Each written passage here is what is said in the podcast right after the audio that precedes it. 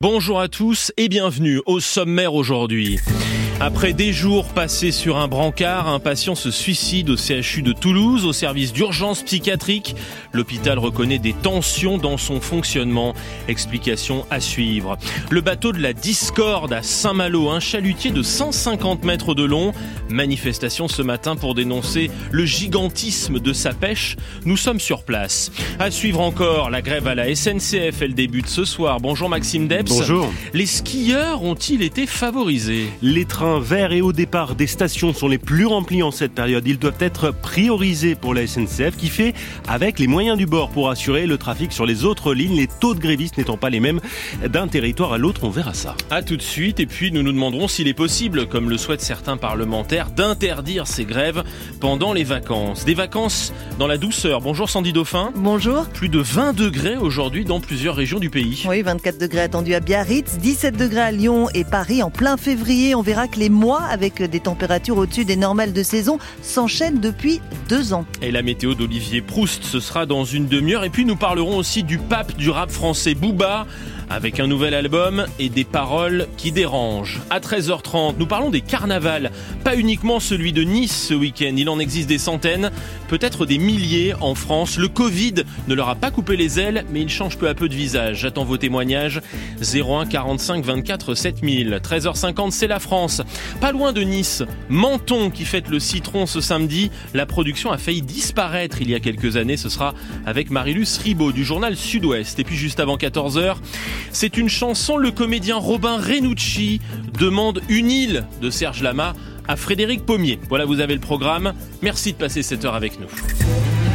France Inter. C'est l'un des hôpitaux les plus importants d'Occitanie, l'hôpital Purpan de Toulouse, où les drames se succèdent. Deux patientes disent y avoir été victimes de viols et d'agressions sexuelles le week-end dernier. Et hier matin, un patient s'y est suicidé. Cela s'est passé dans le service de psychiatrie de ce CHU. Bonjour Laurent Kramer. Bonjour. Cet homme venait de passer, selon les, les syndicats, plus de 10 jours sur un brancard. Oui, silence radio pour l'instant de la direction de l'hôpital à ce sujet, mais les syndicats de personnel dénoncent une situation inacceptable qui a donc conduit à ce drame. Pauline Salinguet était du CGT. On parle euh, effectivement d'une personne qui est restée 10 jours dans un lieu qui est normalement un lieu de consultation.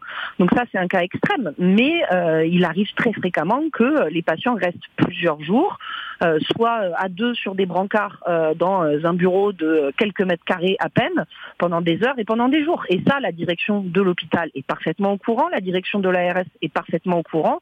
On a déjà par le passé déposé des procédures de danger grave et imminent et malheureusement, rien n'a été fait. Un service d'urgence psychiatrique qui accumule les situations critiques de tension, des agressions sexuelles. Le week-end dernier, vous l'avez dit Jérôme, en janvier, c'est un homme qui avait mis le feu à son lit.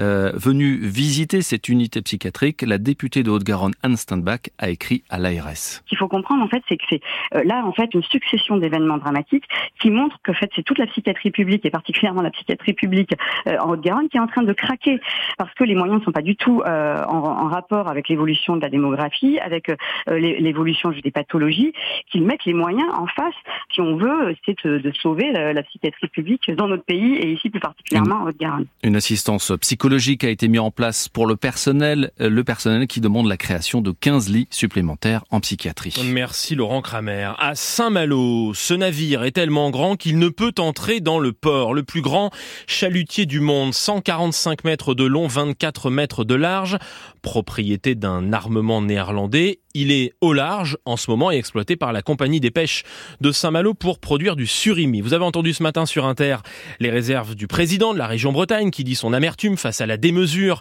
de ce bateau. Eh bien, deux associations de défense de l'environnement appelées à manifester ce matin sur place. Elles dénoncent le pillage des océans. Julien Prouvoyeur. C'est l'ancien chalutier qui va donc être remplacé par ce géant des mers, le plus grand chalutier du monde.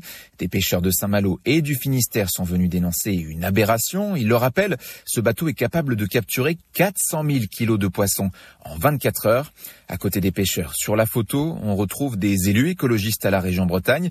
Ils le disent eux-mêmes, c'est assez rare. Ce bateau représente une menace pour la biodiversité. Ils l'ont même surnommé le navire de l'enfer. Et ces élus lancent un appel au président de la région, Loïc Chenet-Girard. Demain, au Conseil régional de Bretagne, la feuille de route sur la politique de la pêche dans la région doit être approuvée. Problème, dans 120 pages, on ne parle que de pêche industrielle, assure Claire Desmar, la présidente du groupe écologiste au Conseil régional.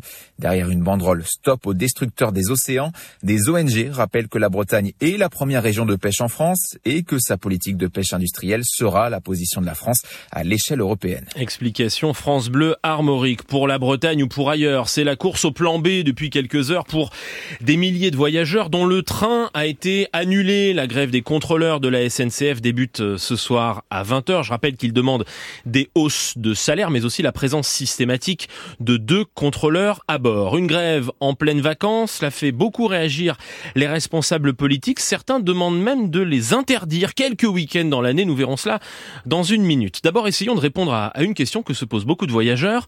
Comment la SNCF a-t-elle choisi les trains qui vont circuler à partir de ce soir? Le PDG de SNCF Voyageurs, Christophe Fanichet, a dit hier, nous ferons partir un maximum de trains à la neige. La question est donc simple, Maxime Debs.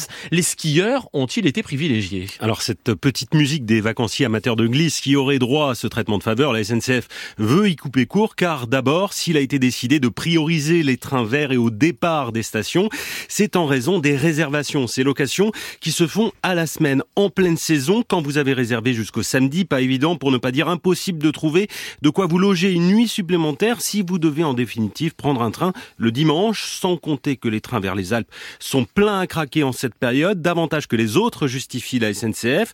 L'entreprise qui garde un objectif, hein, un TGV sur deux en circulation au niveau global, national. C'est une moyenne qui peut, euh, bien sûr, cacher des disparités. On constate, par exemple, que vers Bordeaux, deux tiers des trains ont été annulés Uh-huh. et des annulations plus nombreuses par endroit, donc, qui s'expliquent par des taux de grévistes qui ne sont pas les mêmes selon les territoires, disait ce matin Alain Krakowicz, le patron des TGV, bien désolé de la gêne occasionnée. Merci, c'est la formule consacrée. Merci Maxime Debs. Conséquence de cette grève, doublement de la demande de covoiturage et de bus, nous dit l'entreprise Blablacar, essentiellement explique-t-elle sur les axes qui ont subi euh, le plus d'annulations. On y revient, donc les axes de l'ouest et du nord. Alors ce débat est devenu euh, politique ces derniers jours. Autour de cette question, faut-il limiter le droit de grève, voire l'empêcher euh, à certaines périodes de l'année? Bonjour Lou Bourdi. Bonjour. Un sénateur fait donc cette proposition d'interdire ce droit de grève à certaines périodes de l'année. Est-ce qu'elle serait autorisée par notre Ah Constitution bien, c'est bien le problème, parce qu'Hervé Marseille, le président de l'Union centriste au Sénat, qui dépose donc euh, la proposition, a une idée bien claire. Comme ça se fait en Italie, il veut que le gouvernement puisse interdire la grève 60 jours par an, dans la limite de 15 jours d'affilée. Ça viserait donc, vous l'avez compris, surtout les vacances. ce seront des jours qui seront protégés, et notamment euh, si le gouvernement choisit par exemple Pâques, Noël, euh, les vacances de février ou d'autres, de permettre aux Français de pouvoir voyager. Parce que les Français sont exaspérés, ils ne peuvent plus voyager pendant les vacances parce qu'il y a des syndicats, euh, à la SNCF en particulier, qui bloquent la France. Et à un moment donné, trop c'est trop. Et trop c'est trop, sauf que cette proposition de loi pourrait bien être retoquée par le Conseil constitutionnel parce que le droit de grève est un droit protégé par la Constitution de la 4ème République et que pour limiter ce droit, eh bien c'est très compliqué. Euh, Le législateur ne peut le faire que si l'objectif est de défendre en contrepartie un autre droit constitutionnel. Et là, en l'occurrence, le fait de partir en vacances ne représente pas un droit constitutionnel. Mais on l'a vu hier, Gabriel Attal a, a déploré une forme d'habitude de voir des grèves à chaque vacances. La proposition pourrait donc être soutenue par le gouvernement, surtout que les JO 2024 approchent et que les grèves, elles font peur. Merci Lou Bourdi pour ces précisions. Sur la route, cette fois, le bilan sécurité du mois de janvier est très mauvais, plus 6% de mortalité sur nos routes par rapport à janvier 2023. Particularité de ces vacances d'hiver 2024, la douceur des températures. 24 degrés attendus dans le Pays Basque cet après-midi, mais aussi 19 à, à Clermont-Ferrand, au cœur du massif central, ce qui pose la question du manque de neige. Nous serons dans les Vosges dans une minute. Avant cela, voyons comment s'expliquent euh, ces températures avec vous, Sandy Dauphin. Sandy, la douceur concerne une large partie du pays. Oui, aujourd'hui, il fait en moyenne 17 degrés au nord de la France, alors qu'on devrait tourner autour de 9. Et dans le sud, il fait en moyenne 18 degrés ce jeudi. Pareil, c'est plus euh, de 7 degrés au-dessus des moyennes de saison. Et c'est parce que des masses d'air doux remontent du sud, mais pas que, explique Patrick Gallois, prévisionniste à Météo France. C'est la dépression qui est sur le proche Atlantique, autour de laquelle bon, les vents tournent dans le sens contraire des aiguilles d'une montre, fait remonter des masses d'air très doux en provenance des Canaries et d'Afrique. Et cet air très doux s'accompagne de températures très élevées sur l'ensemble du pays pour cette journée de jeudi. Alors des poussées de thermomètre en plein février, c'est déjà arrivé. Un 29 degrés relevé à Biarritz en 1960 par exemple. Le signe du réchauffement climatique, c'est que ces températures atypiques se répètent. Février 2024 sera ainsi le 25e mois de suite à enregistrer des températures au-dessus des moyennes de saison cette séquence de deux années euh, consécutives au-dessus de la normale est du jamais vu euh, depuis qu'on a euh, ces relevés climatologiques. Le fait d'avoir une si longue séquence au-dessus de la normale, ce qui prouve donc que les températures progressent en moyenne hein, d'une année sur l'autre, en tout cas d'une décennie sur l'autre, prouve bien que le climat se réchauffe et que même ce réchauffement climatique a tendance à s'accélérer depuis quelques années. C'est aujourd'hui qu'il va faire le plus chaud, le thermomètre descend un peu demain, mais les températures devraient rester au-dessus des normales de saison, au moins jusqu'à mardi. Merci Sandy Dauphin. Cette douceur pose problème pour tous ceux qui vivent de la neige en montagne et qui cherchent des solutions. Certaines font polémique. Ainsi, à la Bresse, dans les Vosges, le directeur de l'école de ski a reconnu hier avoir transporté en toute discrétion, en camion, 70 tonnes de neige depuis un sommet. C'était fin décembre. Tout cela pour ouvrir des pistes lors des dernières vacances. Bonjour Armand Morera. Bonjour. La pratique est dénoncée par des associations écologistes, mais le directeur, lui, se défend. Oui, Eric Filière ne pense pas à mal. C'est ce qu'il a raconté à Vosges Matin. Il veut sauver sa, sa, saison. Dans cette station située à 900 mètres d'altitude seulement, la solution, prendre de la neige 500 mètres plus haut, c'est pour préserver des emplois et assurer l'ouverture du jardin d'enfants, explique le gérant de l'école des skis. La démarche n'est pas illégale, mais pour les associations écologistes, elle pose question. Stéphane Giraud d'Alsace Nature. Est-ce qu'à un moment, ça veut dire qu'il est temps que nous repensions collectivement l'activité touristique euh, du massif On va pas pouvoir euh, perdurer comme ça pendant des décennies. Chercher des, un peu de neige dans des tas de neige pour aller boucher trois trous dans des pistes. Je pense que ça s'est fait depuis la nuit des temps. Euh, et, personne n'a jamais rien dit. nous, les premiers, ça allait gratter un petit talus. bon, voilà. mais c'était des petites choses. Là, là, on est dans une autre logique. On est dans, on crée artificiellement une piste en allant chercher de la neige. Aujourd'hui, seulement une piste sur trois est ouverte, d'ailleurs dans la station, faute de neige. Armand Morera pour ses précisions. Au-delà de la grève de la SNCF dont nous avons parlé euh, il y a une minute, le dossier qui mobilise l'exécutif en ce moment, c'est la colère des agriculteurs, avec un objectif, éviter que le salon, dans dix jours à Paris, ne devienne le lieu de la contestation. Après Emmanuel Macron, qui s'est rendu en toute discrétion la semaine dernière dans une exploitation du Doubs, c'est Gabriel Attal qui lui était ce matin dans une ferme avec micro et caméra autour de lui. Ça se passait dans le département de la Marne et le Premier ministre a dû à nouveau faire face aux revendications des agriculteurs Manon Derdevé. À peine arrivé, Gabriel Attal est interpellé par l'éleveuse qui gère cette exploitation de 106 bovins. L'agricultrice n'arrive pas à retenir ses larmes. C'est plus possible, on ne peut plus euh, travailler. Euh, comme ça, ça fait on est la quatrième génération. J'ai repris à mon papa. On a arrêté le lait parce que c'était plus possible. Donc euh, j'ai commencé à, à me diversifier. Et c'est très dur, c'est très compliqué. Financièrement, on en est là. Il faut trouver une solution. Une colère entendue par le Premier ministre qui répond en faisant le bilan des mesures de simplification annoncées il y a quelques semaines. En une quinzaine de jours à peine, on en est à une soixantaine d'arrêtés préfectoraux partout en France qui ont déjà été modifiés ou abrogés. Et évidemment, le travail se poursuit. Il y a eu, je crois, 900 propositions qui sont remontées, à la fois sur des normes nationales et des normes locales à l'occasion de ces réunions. Ensuite, j'avais annoncé euh, des euh, mesures de simplification nationales. Sur ces 10 mesures, il y a déjà 4 décrets qui sont sortis. Il y en a 3 qui ont été transmis en début de semaine au Conseil d'État, donc qui seront prises dans les tout prochains jours il y en a trois qui relèvent de la loi. Le contenu de la loi sur l'agriculture sera annoncé la semaine prochaine avec un examen au Parlement dès cet été, assure Gabriel Attal. Les agriculteurs qui ont mené une action ce matin devant le château de Chambord, en l'occurrence la coordination euh, rurale, une soixantaine de tracteurs ont pénétré dans le parc du château département du Loir-et-Cher. Là, la situation économique est bien meilleure. Les grands groupes français ont publié ce matin leurs résultats 2023. Ils sont bons. Plus de 2 milliards d'euros de bénéfices nets pour Renault, après plusieurs années difficiles, plus de 18 milliards pour un autre constructeur automobile, Stellantis, l'avionneur européen Airbus, lui aussi est dans le vert, 3,8 milliards d'euros de bénéfices nets, même si les retards de son programme de satellite lui ont coûté cher. En tout cas, Philippe Lefebvre, ce bilan contraste avec celui de son concurrent américain, Boeing, qui a perdu plus de 2 milliards d'euros l'an dernier. Ah, c'est peut dire que le carnet de commandes d'Airbus est bien plein. En 2023, l'avionneur européen a en effet engrangé 2319 commandes, ce qui porte à 8598 le nombre d'avions à livrer dans les prochaines années aux compagnies aériennes. Autant dire qu'au rythme actuel, ces dernières vont devoir patienter car même si Airbus dispose de trois sites d'assemblage à Toulouse, à Hambourg en Allemagne et à Tianjin en Chine, eh bien le constructeur n'a pu livrer l'année dernière que 735 avions. On évoque d'ailleurs un délai de 7 à 10 ans entre la signature d'une commande et la livraison d'un appareil. Aujourd'hui, Airbus doit faire face à un défi de taille, celui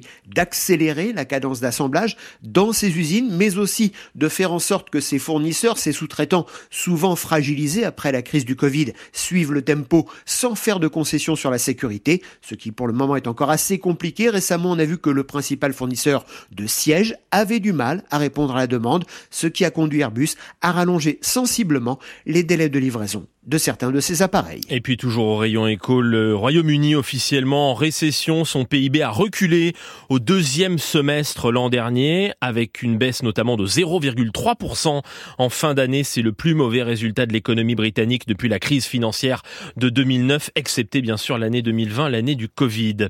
L'argent qui fait tant défaut à l'Ukraine, le pays s'apprête à entrer dans une troisième année de guerre et ses soldats manquent de munitions, a reconnu hier un proche conseiller du président Alors son président Volodymyr Zelensky cherche des soutiens. Il sera demain à Berlin et à Paris où il signera avec Emmanuel Macron un accord de sécurité. Car sur le front, les troupes ukrainiennes reculent. C'est le cas dans l'Est, dans la région du Donbass, autour de la ville d'Avdivka, un enfer selon le mot employé par l'armée ukrainienne qui y envoie des renforts. Correspondance en Ukraine de Vanessa Descoureaux. Ce sont des troupes d'élite qui ont été envoyées, la troisième brigade d'assaut, héritière du régiment Azov, l'un des plus respectés du pays. La formation de ces hommes est proche de celle de forces spéciales. Ils ont combattu l'hiver dernier de longs mois à Barmout, dans le nord du Donbass. Ils sortent de deux mois de réserve pour venir à Avdivka, ville qui pourtant semble perdue pour les Ukrainiens.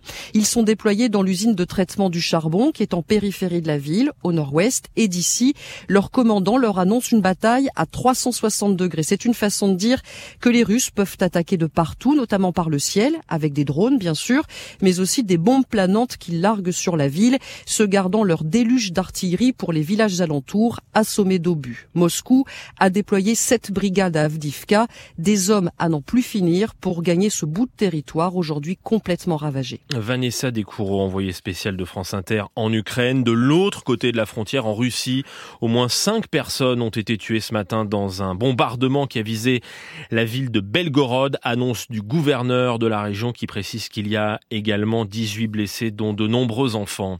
Sur la question de, de l'aide américaine, il y a quelques jours, Donald Trump, en campagne, a juré que s'il était élu président des États-Unis en novembre, il ne porterait plus assistance à ses alliés de l'OTAN, en tout cas ceux qui ne respectent pas leur engagement, c'est-à-dire consacrer au moins 2% de la richesse nationale chaque année à la défense. La France n'a plus rempli cet engagement depuis 2006, mais ce sera le cas cette année, a assuré ce matin le ministre de la Défense français Sébastien Lecornu. Le président de la République, depuis son élection en 2017, a décidé de doubler le budget de la défense nationale française, euh, donc euh, un budget autour de 30 milliards d'euros en 2017. On sera à terme à 69 milliards d'euros, ce qui me permet de vous confirmer que la France remplira l'objectif des 2% donnés par l'OTAN, 2% du PIB, en cette année 2024. Alors, la vraie question maintenant, c'est pas tant d'obtenir ces 2%, c'est de faire en sorte évidemment que ces 2% du PIB soient véritablement utiles sur le terrain militaire. J'aurai l'occasion de dire dans un instant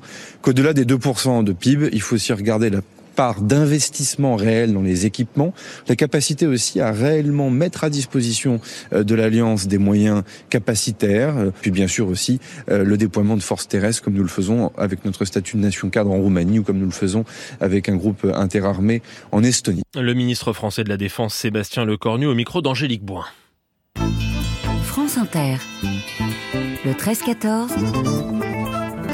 Jérôme Cadet. C'est l'un des rappeurs français les plus écoutés de ces 20 dernières années. Écouté pour sa musique, mais aussi pour ses prises de position, ce qui pose de nombreuses questions. Booba, 47 ans, vient de sortir son 11e album, baptisé Ad Vitam Aeternam, comprenez pour toujours. Bonjour Mathieu Culeron. Bonjour. On va parler de cet album dans un instant. D'abord, il faut replanter le décor. Booba a aussi fait parler de lui ces dernières années pour ses positions jugées complotiste et machiste. Oui, Bouba qui ces dernières années a multiplié les attaques, les polémiques, les alliances, puis les détestations. On se souvient de son amitié avec Cyril Hanouna qui s'est transformé ensuite en haine. On se rappelle de son soutien au discours d'Éric Zemmour concernant l'éducation sexuelle, notamment sur les questions de genre. Plus récemment de sa thèse contre la vaccination, sans oublier son combat contre les influenceurs qui s'est transformé en harcèlement. Bref, Bouba, c'est le clash permanent, une façon aussi de préparer son retour avec ce nouvel album. Le clash, on, on connaît euh, dans le le rap, euh, Mathieu, ça a toujours existé, mais pas avec cette ampleur. Oui, le rap, le mouvement hip-hop s'est construit hein, sur ces clashs, sur ces battles, euh, cette façon de rapper pour vanner son adversaire. Ça a effectivement toujours existé. Ce qui change avec Booba, c'est qu'il ne s'attaque plus uniquement aux autres rappeurs concurrents, mais à d'autres acteurs de la société, animateurs, médecins, footballeurs, validant parfois des thèses conspirationnistes. Et c'est ce qu'on retrouve dans ce dernier album, Ad Vitam Aeternam. Oui, alors il y a ses cibles préférées, comme les rappeurs Gims, Damso ou Vald, mais il y a les petits nouveaux, comme la chanteuse Dua Que des emballages sans contenu, que des Dua Lipa, dit Booba dans ce dernier disque. Et enfin, il y a son souffre-douleur du moment, un certain Kylian Mbappé. Écoutez. Je suis dans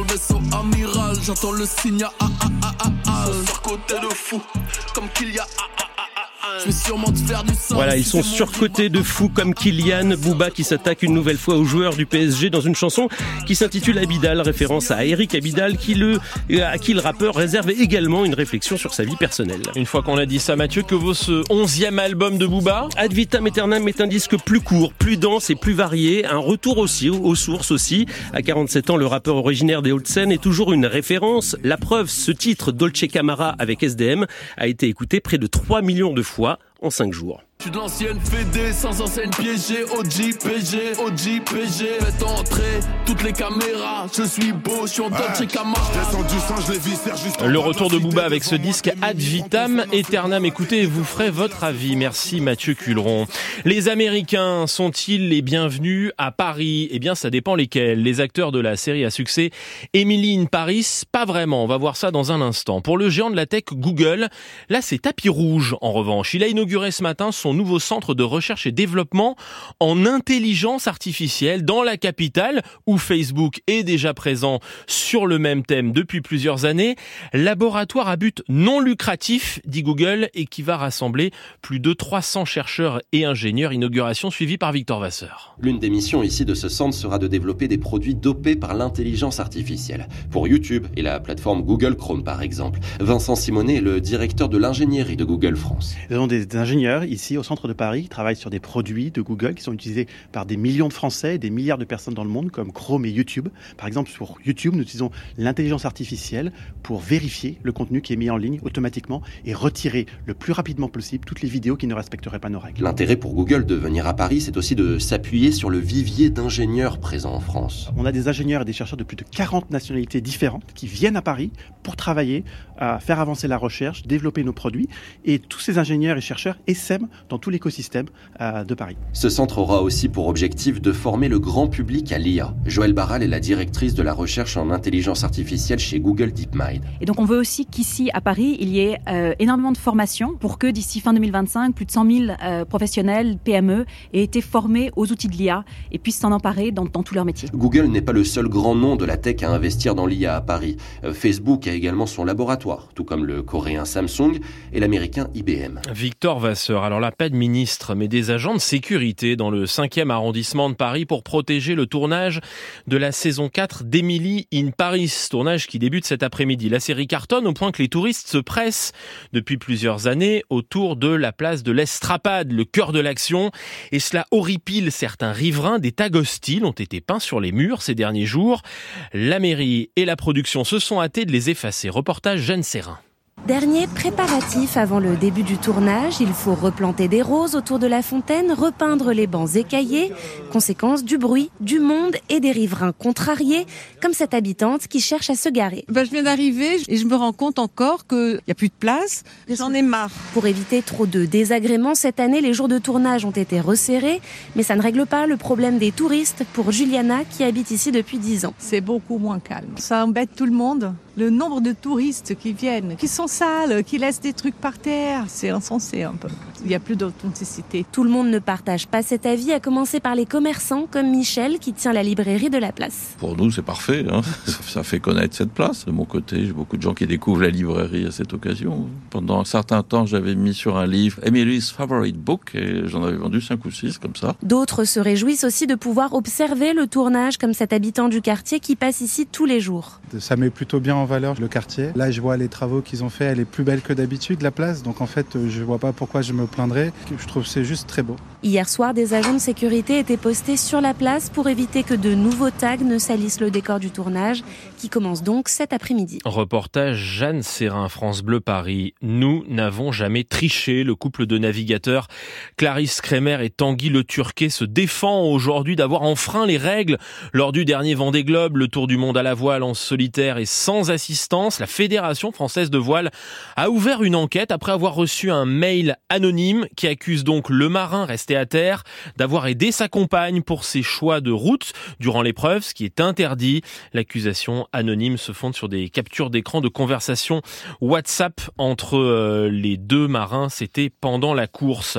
Là, les eaux sont beaucoup plus calmes. Les eaux de la piscine de Doha au Qatar, où l'équipe de France de water polo n'en finit pas de créer la surprise. Les Français se sont qualifiés pour les demi-finales face à la Croatie, demi-finale qui a lieu cet après-midi à 15h30 et les Bleus, tour après tour, voient l'ambition grandir dans leur tête, ce que nous confirme le capitaine de l'équipe, Hugo Cousilla.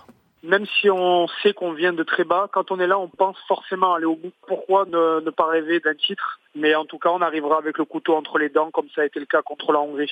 De toute façon, quand on arrive dans le dernier carré, euh, là, il n'y a que du très très lourd et euh, on vient emmerder un peu les nations qui ont l'habitude d'être là. Mais en même temps, je pense qu'il faut garder de l'humilité. C'est aussi notre force, ne pas oublier d'où on vient. Mais euh, si on peut aller au bout et, et, gagner le titre de champion du monde, on va pas se gêner. Et tout ça de bon augure à quelques mois des Jeux Olympiques où sera en liste cette équipe de water polo. 13h26 sur Inter. À suivre dans la prochaine demi-heure, la météo d'Olivier Proust. Puis à 13h30, on va chercher le sens de la fête, pas n'importe laquelle, le carnaval. C'est la semaine ou jamais, celle de Mardi Gras. Des carnavals, il y en a partout en France. Ils n'ont pas tous la même histoire, mais tous s'inscrivent dans une société qui demande davantage de respect et une économie où tout est plus cher. Comment s'adapte-t-il? J'attends vos questions, vos témoignages, surtout si vous êtes déguisé, si vous avez défilé. Cette semaine, ne nous faites pas défaut. 01 45 24 7000, 13h45, notre feuilleton avec ces personnes en situation de handicap qui montent sur scène pour en faire leur métier. Ce sera avec Alice Cachaner. 13h50, c'est la France et c'est une chanson. Marilus Ribaud du journal Sud-Ouest et Frédéric Pommier. Bonjour à tous les deux. Bonjour Jérôme.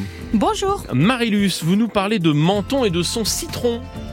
Oui, la 90e fête du citron de Menton, elle débute samedi. Et ce fruit emblème de la ville a failli disparaître. Et il renaît de ses cendres de façon spectaculaire. Et il ne vient pas forcément de Menton, on verra ça tout à l'heure avec vous. Et avec vous, Frédéric, un comédien. Oui, nous irons à la rencontre de Robin Renucci, visage familier du petit comme du grand écran et bien sûr du théâtre. Il est aussi metteur en scène et il nous parlera d'une chanson de Serge Lama qui a été très très très importante dans sa jeunesse. Merci à tous les deux et à tout à l'heure. Enfin, au livre de poche, le roman magistral de Philippe Claudel, Crépuscule. Dans un pays lointain en marge de l'Empire, un curé est découvert la tête fracassée. Qui donc pouvait lui en vouloir? Crépuscule, une intrigue policière furieusement contemporaine et une réflexion sur la nature humaine. Crépuscule, de Philippe Claudel, au livre de poche. Le temps de votre après-midi. La météo avec Vitacitral TR+, des laboratoires Acepta, gel réparateur pour les mains abîmées par le froid, les gels hydroalcooliques et les lavages fréquents, en pharmacie et parapharmacie. Bonjour Olivier Proust. Bonjour Jérôme. Grande douceur aujourd'hui avec le vent de sud. En attendant la perturbation de cette nuit sur l'ouest, puis demain sur le centre et sur l'est, les vents modérés sont orientés au sud aujourd'hui et soufflent un air de printemps sur tout le pays. Les températures atteignent 15 à 18 degrés sur le nord et de la Méditerranée à l'Occitanie, 19 à 24 degrés du massif central au sud de l'Aquitaine. L'ambiance reste généralement lumineuse, ternie par des voiles nuageux passagèrement épais de l'ouest vers le centre. Le ciel est nettement plus chargé sur la pointe Bretagne, avec même quelques petites pluies, tout comme du golfe du Lion à l'Ardèche. Le vent reste assez fort toute la journée dans le Pays Basque, dans le Lyonnais et dans le domaine de l'OTAN, jusqu'à 70 à 80 km heure en rafale. La pluie arrive donc ce soir et cette nuit par la façade atlantique. On la retrouvera demain sur le centre, puis sur la façade est. Les vents finiront par basculer à l'ouest et les températures toujours très douces seront quand même en baisse. Hmm. Il tombera un peu de neige dans les Pyrénées, au-dessus de 1600 mètres. La journée la plus douce de la semaine. Merci Olivier Proust, Météo France. France Inter. Le 13-14.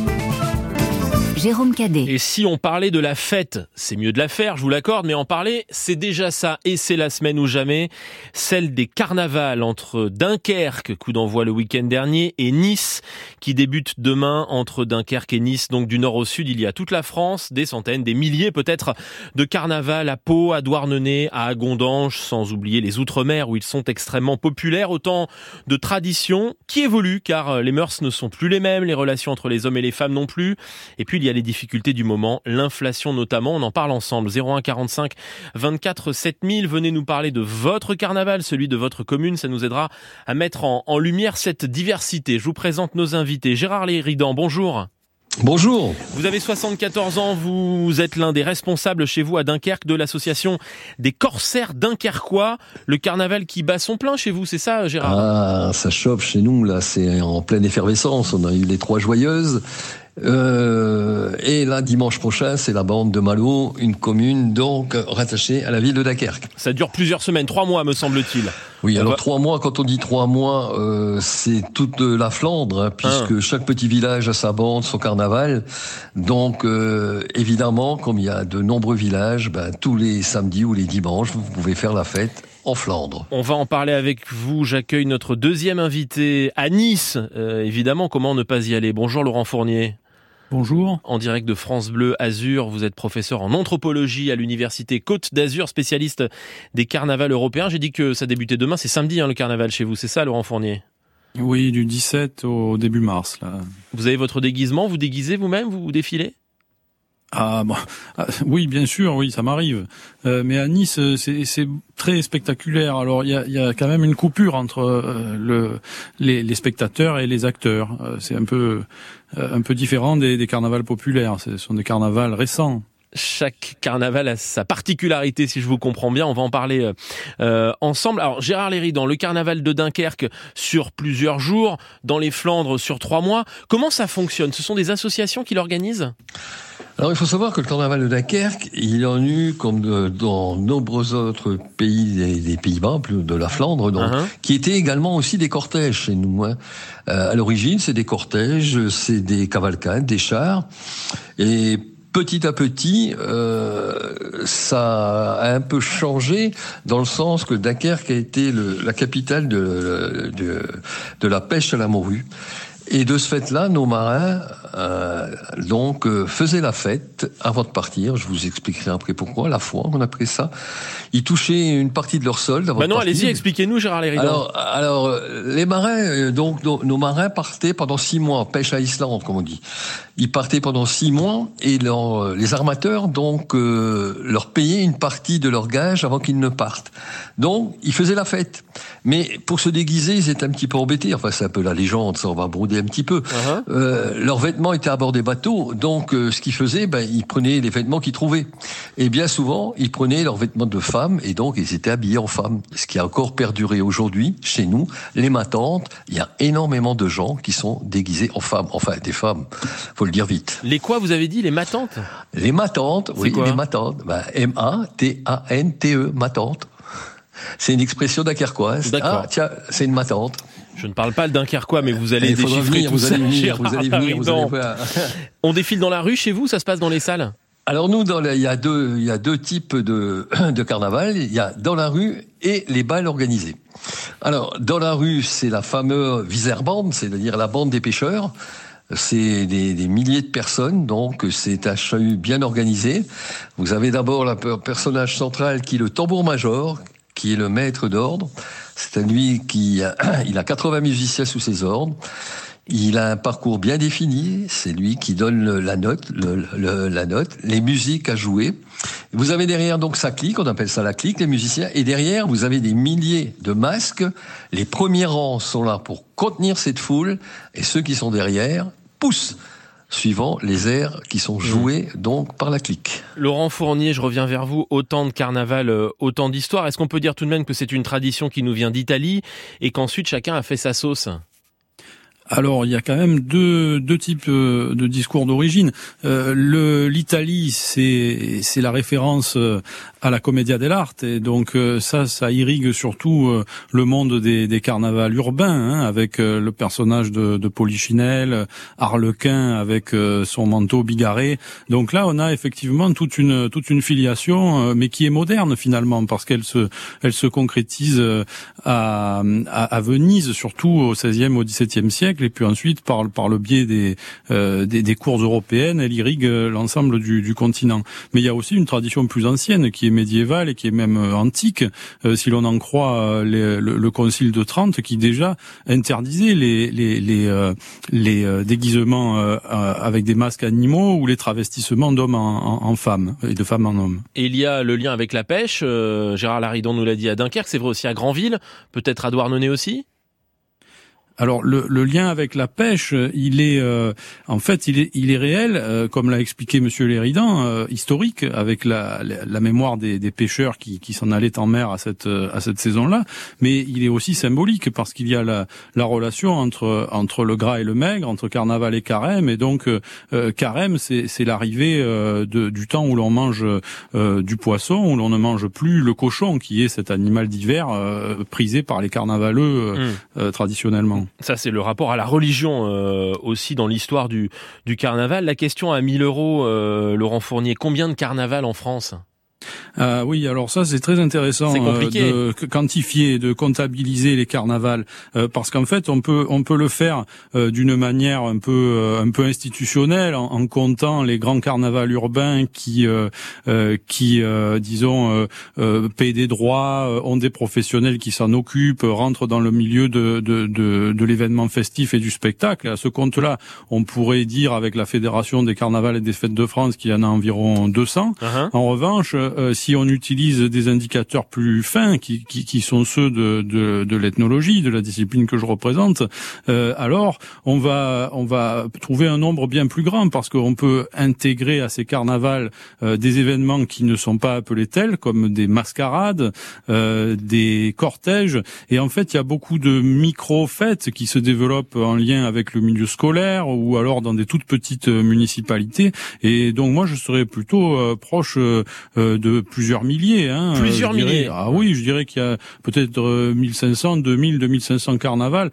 Euh, J'en ai compté là pour la région sud, euh, dans, en, en, regardant un petit peu, une trentaine rien que dans les Bouches-du-Rhône, euh, une, une trentaine dans le Var. Donc rien que pour la Provence, ça en fait une centaine. Après en Occitanie, il y a beaucoup de carnaval. Il y a beaucoup de carnaval aussi en, en dans le sud-ouest et, et puis dans le nord. Donc toute la Flandre historique, comme l'a comme l'a dit Monsieur Léridan.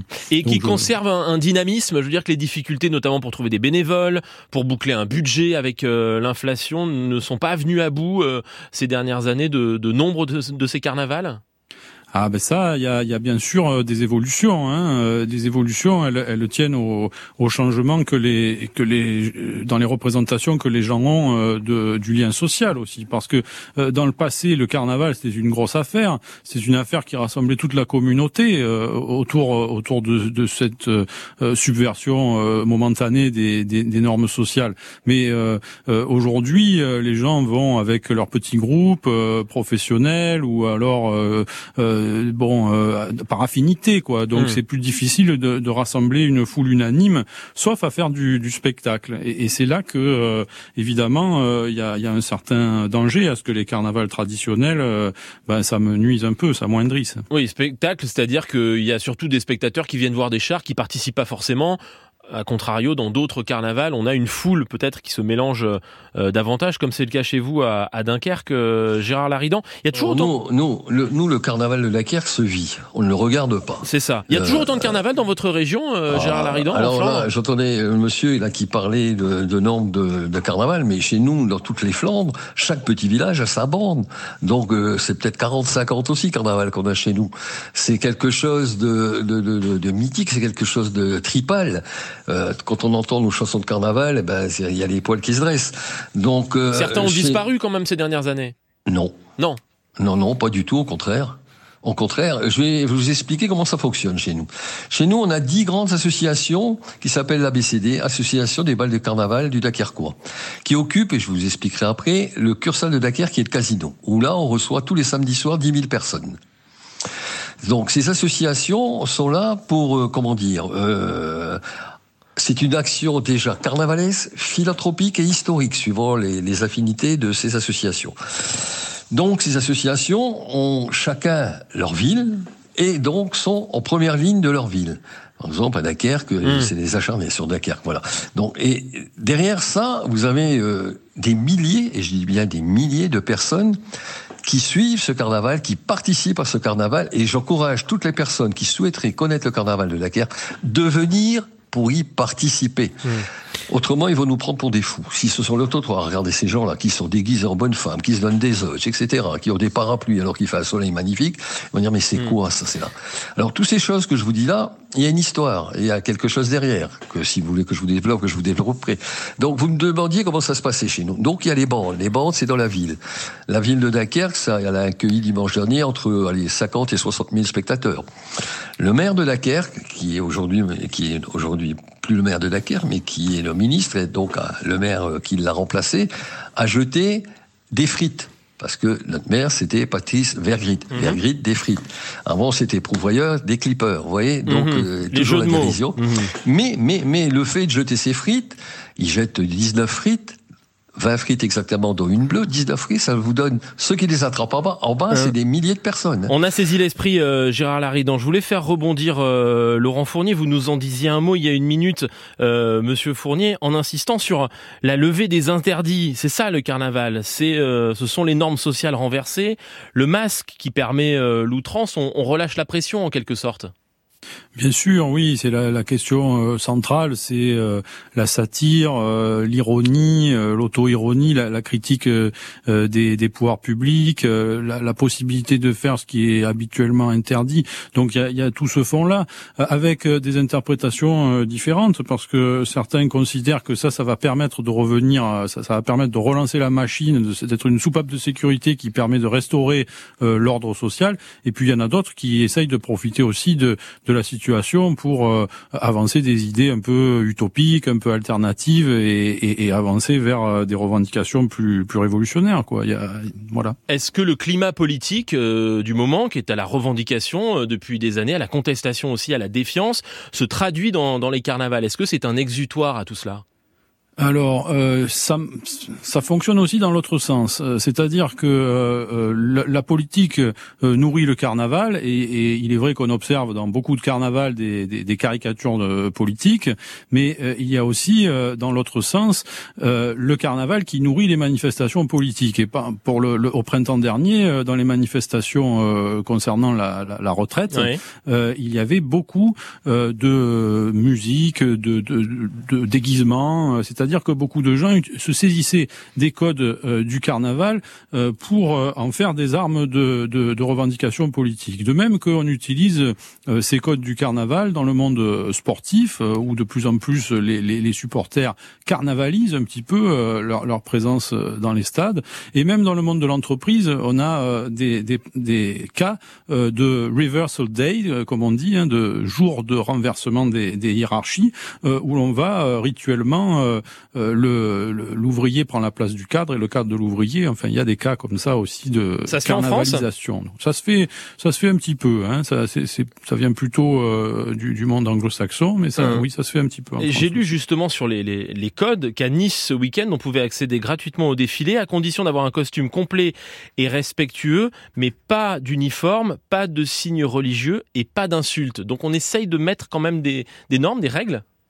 Bah, Nice est, une, est un cas limite. Disons que c'est un carnaval euh, qui a qui a tellement bien fonctionné à la fin du 19e siècle avec euh, avec la mode de la Côte d'Azur que euh, aujourd'hui c'est un très grand spectacle avec une organisation professionnelle derrière. Donc ils hmm. sont confrontés à, à, à ce à, ce paradoxe d'être à la fois une fête d'origine subversive et puis en même temps qui qui a une une présence très mainstream quoi, hmm. très très officielle dans la ville. De nombreux appels et témoignages au standard de, de France Inter. Je vous livre celui d'Alain de Carcassonne. Le carnaval le plus long est situé à Limoux, euh, nous dit euh, Alain. Sophie, le 15e carnaval de Granville vient de se terminer mardi. Seul carnaval inscrit à l'UNESCO, nous dit-elle. Un travail de fou, une ambiance de folie. Il faut en parler, c'est fait. Et puis Caroline. Bonjour Caroline. Oui, bonjour. Vous nous appelez d'Alsace? Oui, c'est ça, parce que nous, à Célestat, on va aussi fêter Carnaval ce week-end. Et je voudrais confirmer tout ce qui a été dit sur euh, euh, le dynamisme des carnavals. Alors euh, dans la région Grand Est et en Alsace particulièrement, c'est très intense parce que nous sommes, enfin, y on est vivifié par l'influence allemande, hein, où c'est très très fort les carnavals. Et chez nous, dans le moindre village, pareil, on fait de carnaval.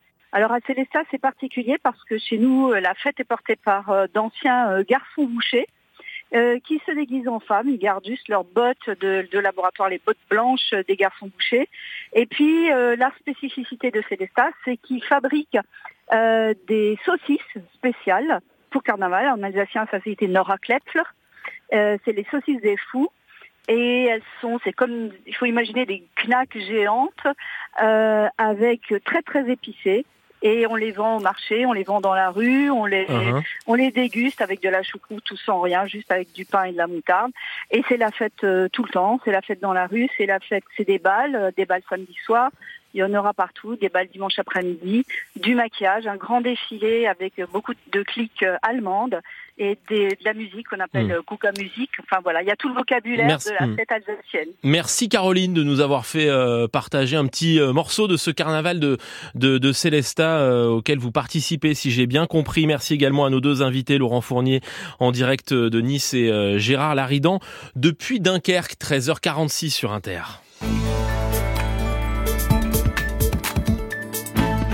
Notre feuilleton, nous sommes, vous le savez, dans un théâtre cette semaine, le théâtre du Cristal, département du Val d'Oise, au nord-ouest de Paris, où des personnes en situation de handicap se forment au métier de comédien. Et il est beaucoup question des discriminations durant ces formations. On retrouve Alice Cachaner avec les membres de la troupe en plein débat.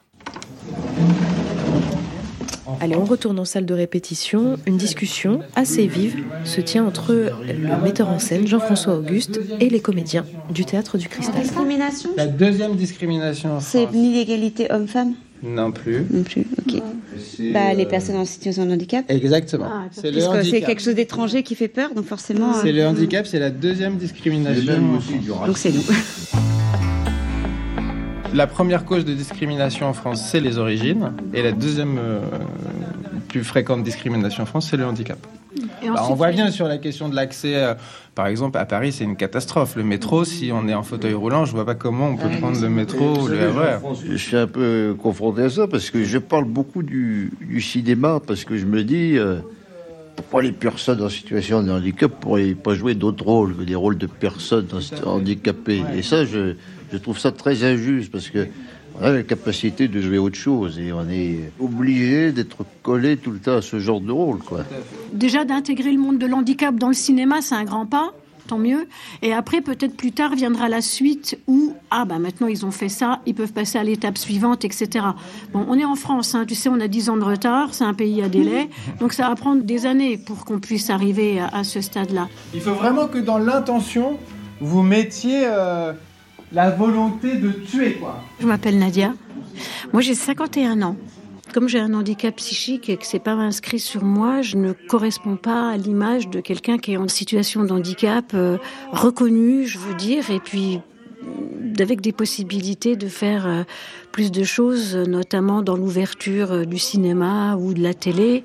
Et donc, c'est vrai que j'en souffre beaucoup, mais je suis pas la seule. Ce que vous voulez dire, c'est que parce que votre handicap est invisible, ça vous dessert parce que les metteurs en scène, les réalisateurs, eux, pour l'instant, ce qu'ils demandent... C'est ça. Excusez-moi pour ma véhémence, mais à un moment, il faut recadrer un peu les choses parce que je pense que c'est facile de cataloguer des handicaps euh, dits invisibles au profit des handicaps plus visibles comme la trisomie, comme l'autisme. On voit que ça, très bien, tant mieux, mais il y a aussi les autres. Voilà, et ça, je pense qu'il faut aussi en parler. On va rencontrer le directeur du théâtre du Cristal, Olivier Couder. Je voulais vous poser une question sur la représentation du handicap sur scène, au cinéma, à la télé. On est passé, euh, d'après le dernier euh, rapport de l'ARCOM, à 1% de représentation de personnes handicapées, en tout cas euh, visibles. Quel est votre regard sur ce chiffre? Ben, ça veut dire que malheureusement, les personnes en situation de handicap sont invisibilisées et qu'elles font peur et qu'on leur donne pas la capacité. Parce qu'une fois qu'on les forme, on le voit, nous, tous les jours, c'est des gens qui peuvent être des artistes tout à fait compétents. On devrait prendre l'habitude, quand on fait un casting, de pouvoir mettre des comédiens en situation de handicap dans la liste des propositions aux réalisateurs. TF1 a fait une série sur euh, le lycée Toulouse-Lautrec, il y a les rencontres du Papotin. Au cinéma, il y a eu Hors Normes, euh, la famille Bélier. Est-ce que néanmoins le handicap commence à émerger De plus en plus, mais pour l'instant, je dirais que c'est le premier étage de la fusée, c'est-à-dire qu'on veut faire une représentation du handicap à la télévision et au cinéma. Le deuxième étage serait de dire on peut plus largement utiliser les talents qui existent pour faire jouer une diversité de rôles. Et ça serait plus riche pour tout le monde.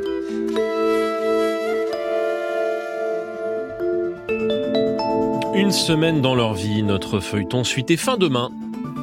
France Inter, le 13-14. C'est la France à 13h50 le jeudi. Nous parlons gastronomie avec Marilus Ribaud en direct de Bordeaux. Marilus, vous nous parlez de, de Menton aujourd'hui dans les Alpes-Maritimes, la capitale française du citron qui fête ce fruit euh, après-demain. Et en fait, vous nous dites que très peu de ces citrons proviennent de la production locale. Et même aucun, Jérôme. Pour fêter le citron, Menton affrète d'Espagne 120 000 tonnes de fruits. Les 200 000 visiteurs qui viennent assister à ces cavalcades bariolées n'y verront pas un seul agrume local. La raison Le vrai citron de menton est une espèce rare et précieuse. On le réserve à la dégustation. Il a failli disparaître et même s'il renaît de ses cendres à une vitesse spectaculaire, ne nous emballons pas. Aujourd'hui, la ville produit 70 tonnes de citron tous les ans. C'est rien à l'échelle des 13,7 millions de tonnes cultivées dans le monde. C'est infinitésimal et pourtant, c'est un miracle. Pour quelle raison parce que justement, nous sommes à Menton, sur la Riviera française, à 10 km des fastes de Monaco, à 30 km de Nice. Menton, on poursuit la carte postale, Mhm. c'est 360, c'est 316 jours de soleil par an.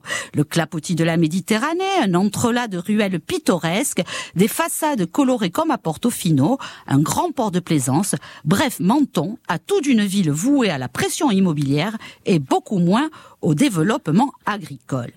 Mais voilà, il se dit qu'une vexation essuyée en 2004 par l'ancien maire Jean-Claude Guibal sur les bancs de l'Assemblée nationale aurait été le détonateur. Un de ses collègues députés lui aurait demandé de lui fournir 40 tonnes de citron.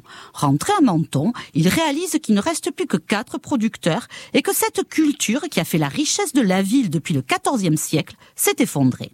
S'ensuit on- s'ensuit donc un sursaut d'orgueil et l'obtention en 2015 d'une IGP, une indication géographique protégée. Résultat, en 2016, 10 agrumiculteurs produisaient 3 tonnes de citron. Aujourd'hui, ils sont 80 à en cultiver 70 tonnes. Et qu'est-ce qui a favorisé ce nouvel essor? Principalement la structure des propriétés. Comme l'explique Stéphane Constantin, directeur de l'association de promotion du citron de Menton, ici les exploitations sont minuscules. Elles se résument à quelques arbres dans les jardins en terrasse des maisons particulières. Sur le territoire de l'IGP, le citron est avant tout une passion de jardinier agrumiculteur. Il n'y a pas de réel enjeu économique, juste l'envie de renouer avec un patrimoine. Vous en parlez avec beaucoup de, passion, euh, Marilus. A-t-il quelque chose que les autres n'ont pas Ah oui, tentez l'expérience. C'est le seul dans lequel vous pouvez croquer comme dans une pomme. Il est doux, sucré et son écorce remplie d'huile essentielle au parfum de citronnelle est dénué d'amertume. Menton produit la Rolls du citron. Cela ne tient pas à sa variété, mais au climat. Les vergers sont protégés des grands vents du nord par les montagnes et du froid grâce à la mer. Bref, c'est du haut de gamme. Oui, il coûte environ 10 euros au kilo. C'est deux fois plus cher qu'un citron bio. Il est surtout prisé des chefs. Et puis il a sa coqueluche, Julie Monteau, pâtissière au Louis XV à Monaco. Elle réalise des cookies dont voici la recette. Ah. Mélangez, mélangez 45 grammes de sucre roux avec 120 grammes de beurre mou, une pincée de sel.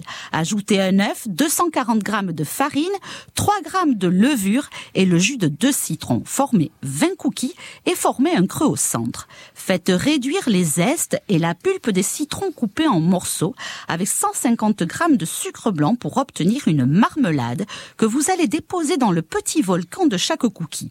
Enfournez ces petits gâteaux seulement 9 minutes à 180 degrés et déguster. Jérôme, le citron de Menton, est définitivement une petite bombe de délices. Et nous voilà convaincus grâce à vous, Marilus Ribaud du journal Sud-Ouest. Merci aux copains de France Bleu Gironde pour la liaison de C'est la France à C'est une chanson. Votre invité aujourd'hui, Frédéric Pommier, s'appelle Robin Renucci. Comédien, réalisateur, metteur en scène, il dirige le théâtre de la Criée à Marseille et il sera sur scène à la Criée lundi dans Mozart et la pluie, spectacle musical autant que poétique. Mozart et la pluie, c'est un texte de Christian Bobin et c'est un texte de Serge Lama, que Robin Renucci a souhaité qu'on écoute, Une île, sortie en 1970. Une chanson qui, pour lui, reste associée à ses premiers pas dans le métier, dans le métier d'artiste. Quand j'étais adolescent, je suis tout jeune, euh, dans la petite ville d'Auxerre, où j'étais, dans Lyon, un peu triste, une enfance pas joyeuse, joyeuse en ce qui me concerne. Je fais partie du groupe Poésie et Chansons de mon lycée. Il faut chanter dans ce groupe de poésie et chansons. J'aimais bien euh, cette chanson Une île. Une chanson pas trop complexe, avec une mélodie assez simple, et donc j'ai chanté avec succès Une île de Serge Lama, et ce qui m'a permis de mettre le pied à l'étrier, en fait, parce que j'ai compris que j'avais un bon rapport avec le public, que l'auditoire était avec moi, et que je pouvais continuer, et c'est ce qui a peut-être déclenché mon désir de jouer, de travailler, de devenir acteur. Donc c'est important cette chanson. Ça veut dire que cette chanson, c'est votre première scène Oui, c'est la première fois que je suis devant du public, que ça marche et que je suis heureux. Bah, vous aviez quel âge? 16 ans. C'est des années importantes, ces années-là. À fondatrice, essentielle, parce que c'est ce qui met sur la piste d'envol. Quand tout d'un coup, quelque chose se déclenche en soi et qu'on sait qu'on est à sa place. Une île entre le ciel et l'eau. Une île entre le ciel et l'eau. Une île sans homme ni bateau. Un culte un peu comme une insulte. Un peu comme une insulte sauvage. Sauvage, sans espoir de voyage. Sans espoir de voyage. Une île. Une île. Une île. Une île entre le ciel et l'eau. Entre le ciel et l'eau, ce serait là, face à la mer immense là, sans espoir d'espérance, tout seul face à ma destinée. Du seul beau cœur d'une forêt, ce serait là dans ma propre défaite, tout seul sans espoir de conquête, que je saurais enfin pourquoi. Je t'ai quitté, moi qui n'aime que toi.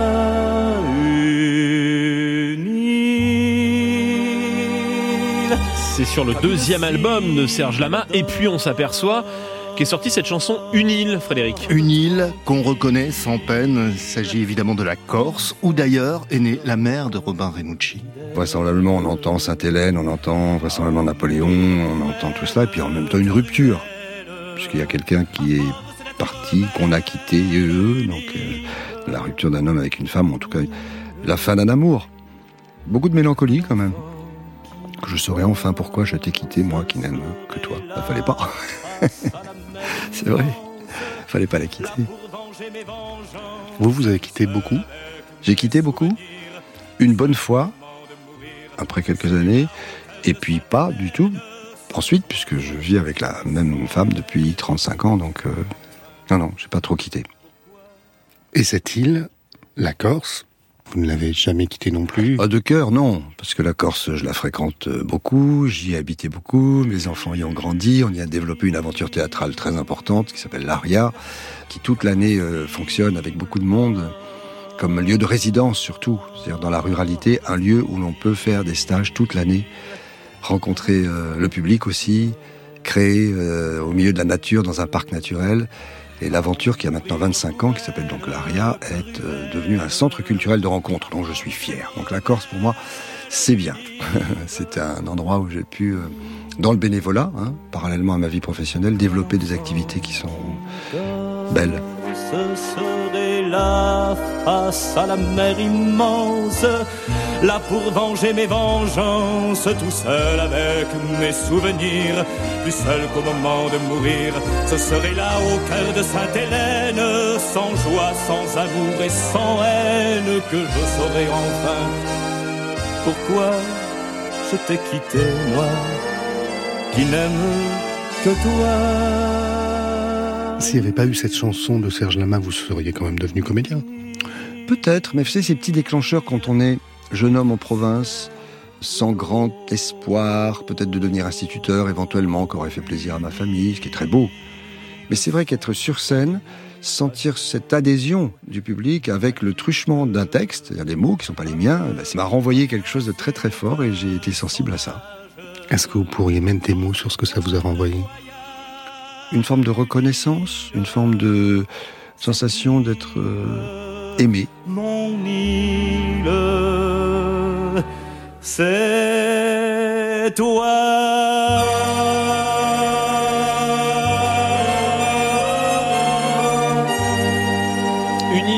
Serge Lama. C'était donc Frédéric, le choix de Robin Renucci. Robin Renucci qui sera lundi soir sur la scène de la Criée à Marseille dans Mozart et la pluie où il dira les mots de Christian Bobin. Merci Frédéric et à demain. Bonjour Mathieu Vidard. Bonjour Jérôme. On voyage à plusieurs avec vous dans quelques minutes. oui, on verra comment bien nous transporter en commun. À tout à l'heure et puis à 17h, un compagnon de ce 13-14, Thomas Negaroff, invité de Jusqu'ici tout va bien.